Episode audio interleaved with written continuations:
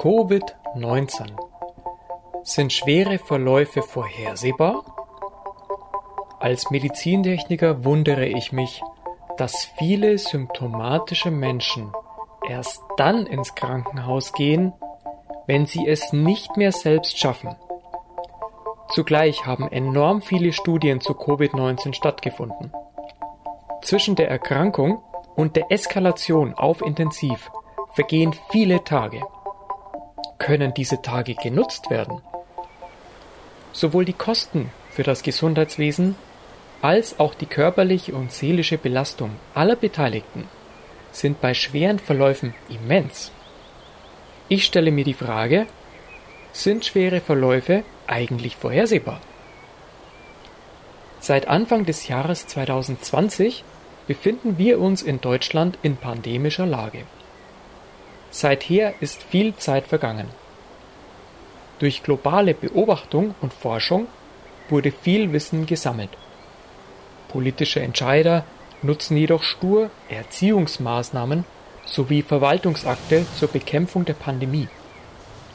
Zugleich werden Erkrankte streng isoliert und sind oft sich selbst überlassen.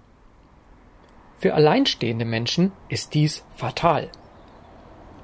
Zum einen aufgrund der eigenen Angst, wie die nächsten Tage wohl werden, zum anderen durch den Anspruch, es nun allein schaffen zu müssen. Die Erkrankung schreitet über Tage voran.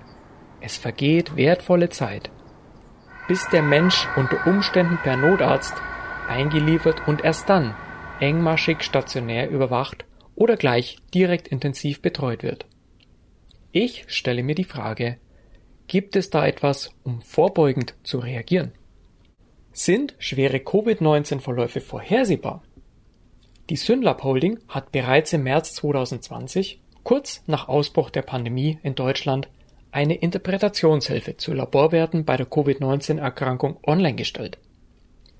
Diese Interpretationshilfe wurde einige Monate danach aktualisiert.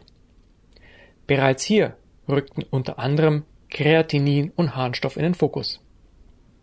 Laut der Limbach-Gruppe in Heidelberg gibt es seit November 2020 einen Leitfaden, wonach durch Laboruntersuchungen Parameter feststellbar sind, die auf schwere Verläufe hindeuten. So lassen unter anderem CRP, Ferritin, Kreatinin, Harnstoff und weitere Kontrollpunkte Rückschlüsse auf die Wahrscheinlichkeit schwerer Verläufe zu. Auch hier rückten unter anderem Kreatinin und Harnstoff in den Fokus, was auf die häufige Beteiligung der Niere schließen ließ. Die Universitätsklinik Göttingen stellte im Mai 2020 eine Möglichkeit vor, per Urinprobe schwere Verläufe vorherzusagen. Die Ergebnisse dazu scheinen einen hohen Anteil an der später folgenden Entwicklung der Firma Diapat zu haben, welche einige Monate später beim BfArM zugelassen wurde das Unternehmen Diapat hat im Frühjahr 2021 eine Urinprobe vorgestellt, mit der ebenfalls schwere Verläufe laut Firmenangaben mit einer Genauigkeit von 90 Prozent vorhersehbar sind. Die Technologie beruht auf der bereits anderweitig bewährten Proteomanalyse. Dabei scheinen die Erkenntnisse der Uni Göttingen aus Mai 2020 mit eingeflossen zu sein die Entwicklung hierzu wurde sogar durch das Bundesministerium für Gesundheit gefördert. Im Vergleich zu den durch stationäre oder sogar intensivmedizinische Versorgung entstehenden hohen Kosten relativiert sich der Preis der Testung von weniger als 1000 Euro pro Proband. Insbesondere in Kombination mit Kurzanamnese und Begleitung durch Blutbild und klinische Chemie. Diese Testung ist zudem in zahlreichen deutschen Kliniken möglich, die Vorteile liegen auf der Hand. Es besteht die Möglichkeit, bei Feststellung der Infektion oder Symptomatik gezielt für den Patienten in die nahe Zukunft zu sehen. Ebenso können dem Patienten frühzeitig abmildernde Therapien angeboten werden. Fazit Für mich als Mitarbeiter im Gesundheitswesen ist es nicht nachvollziehbar, warum wir in Deutschland weiter auf Verwaltung und politische Launen setzen, anstatt neue Erkenntnisse und Möglichkeiten einzusetzen.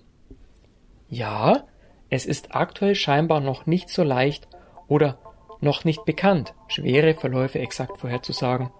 aber es scheint ein Fehler zu sein, positiv getestete und erkrankte Menschen kalt zu isolieren, anstatt die Menschen einer Anamnese, Begleitung und Überwachung zuzuführen, insbesondere bei Risikopatienten. Es ist das Ziel des Gesundheitswesens, alle Menschen gleich zu behandeln und Leid zu milden oder abzuwenden. Derzeit bin ich mir nicht sicher, ob dies auch das Ziel der lageführenden Entscheider ist.